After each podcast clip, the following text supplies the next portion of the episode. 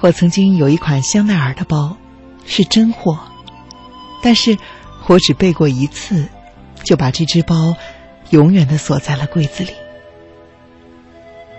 实际上，我很少提起这款包，别人都会用奢侈品来标榜身价，但是这一款包却把我钉在了耻辱柱上。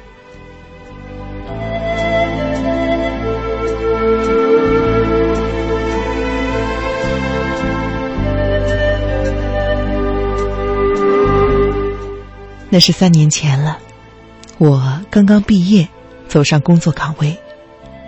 男友从国外回来，送了这款包做礼物。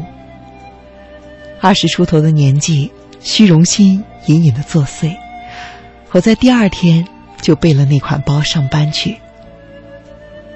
一整天，我都拿着包包在手里摸来摸去，期待着别人开口说：“哟，不错呀，大牌儿啊。”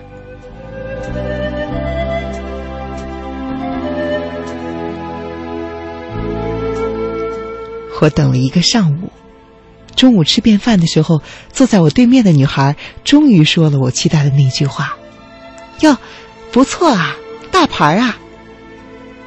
我特别兴奋，准备向她大讲特讲这款包的 N 种好处，以及包包后面罗曼蒂克的故事。结果，她来了下一句：“哪淘来的 A 货呀？看起来挺有质感，介绍给我呗。”我一下子就愣了，嗫嚅的说：“这款包是真的。”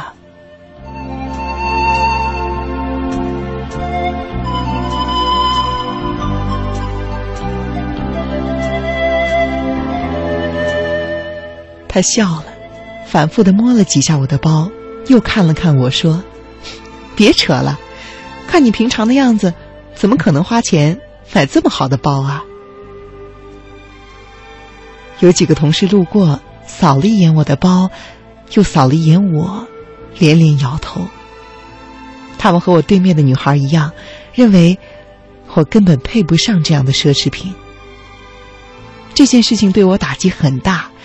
其实我并不讨厌那些低看我的人，可是那一天，我认真的审视了自己，然后可悲的发现，我自己。都瞧不上我自己。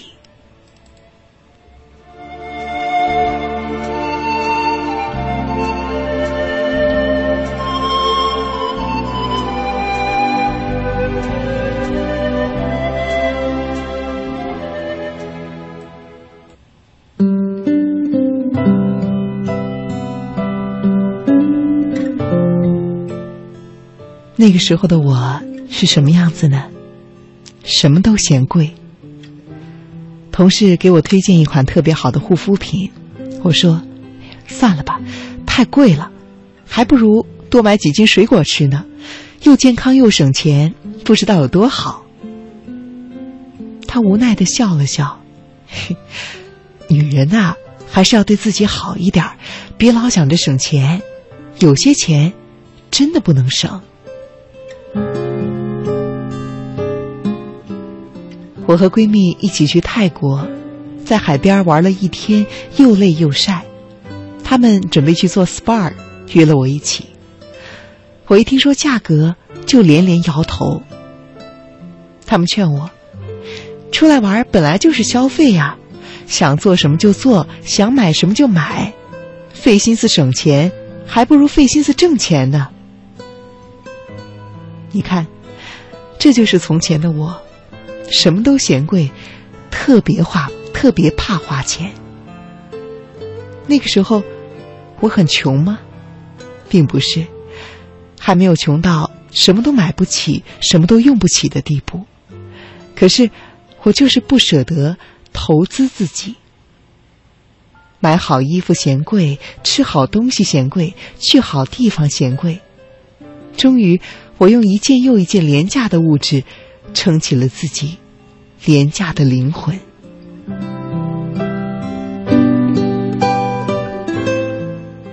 结果你们看到了，我什么都嫌贵，就我自己最便宜。别人提起我，就会觉得我只配便宜货了。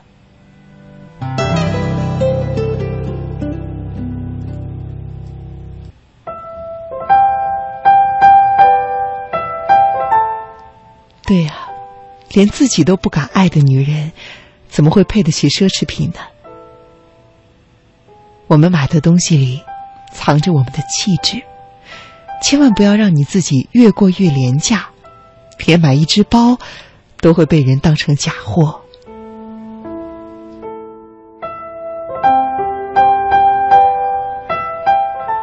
我并非主张越贵越好，但是作为上得了厅堂、下得了厨房、挣得了钱的女人，你要对得起自己，这很必要，至少。你买得起香奈儿，就要有配得上香奈儿的气质。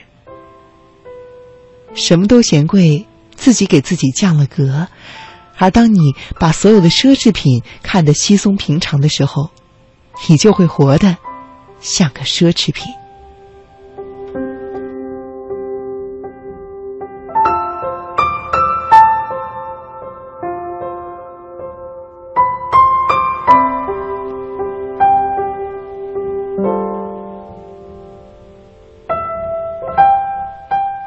美貌最怕时间，因为它会使人的脸摧枯拉朽；而气质最不惧时间，因为时间会让它慢慢沉淀。一件便宜货也许拉不开两个女人的距离，但是时间总会慢慢的证明和检验人的质量。高贵的灵魂需要用好的东西来填充。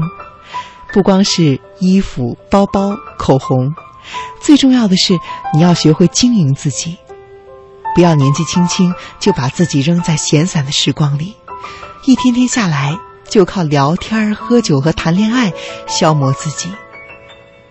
这种消磨非常的可怕，慢慢的你就会变得再也提不起劲儿来，你的视野变窄，你的阅历搁浅。你以为你看到的天空已经很远，你不知道，你的天空只是别人的一扇天窗。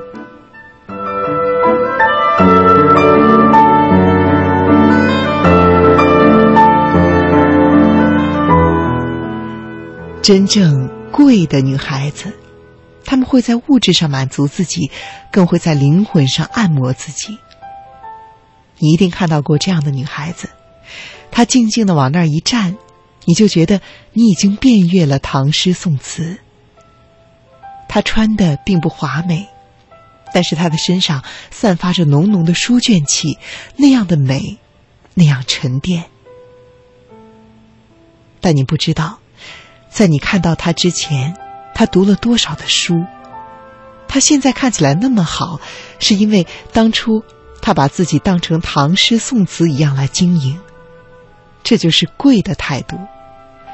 这样的女孩子，即使没有物质傍身，你也不会觉得她便宜。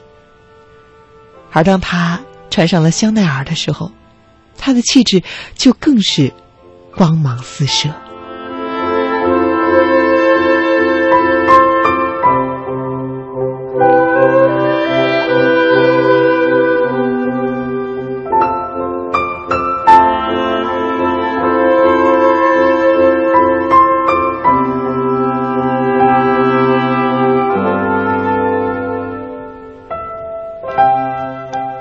我还认识一个人，他三十多岁了，依旧脸蛋精致，身材窈窕，散发出浓郁的少女气息。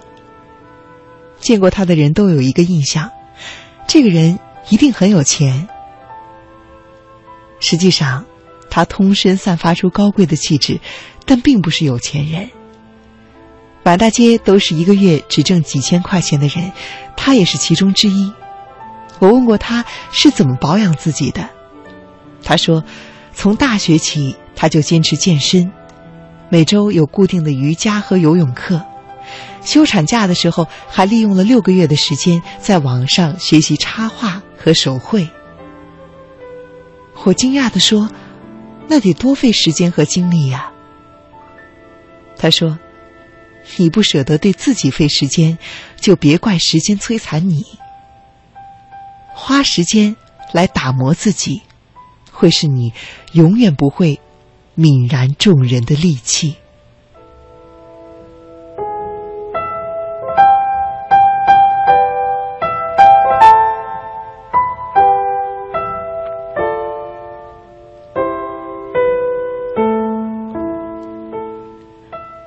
我想说的是，所有你看到的美好和你所喜欢的贵，都是经营出来的。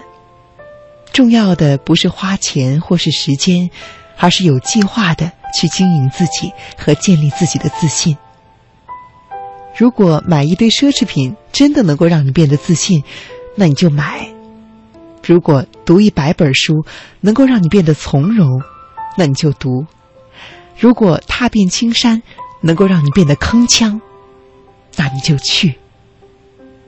这就是我对于所谓的“贵”的态度。对，这个“贵”就是永远不要吝啬对于自己的任何一种付出。